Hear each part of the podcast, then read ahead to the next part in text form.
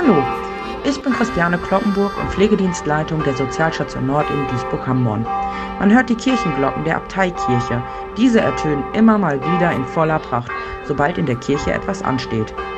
Ab und zu muss man allerdings die Fenster schließen, da sie so laut sind, dass man die Klienten am Telefon sonst gar nicht mehr verstehen kann. Ich persönlich mag die Kirchenglocken sehr gerne, vor allem die der Abteikirche.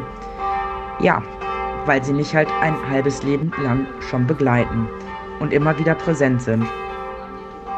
Damals in der Gesamtschule waren sie für mich schon zu hören, während meiner Ausbildung im Johanneshospital und nun seit 2014 in der Sozialstation Nord der Caritas.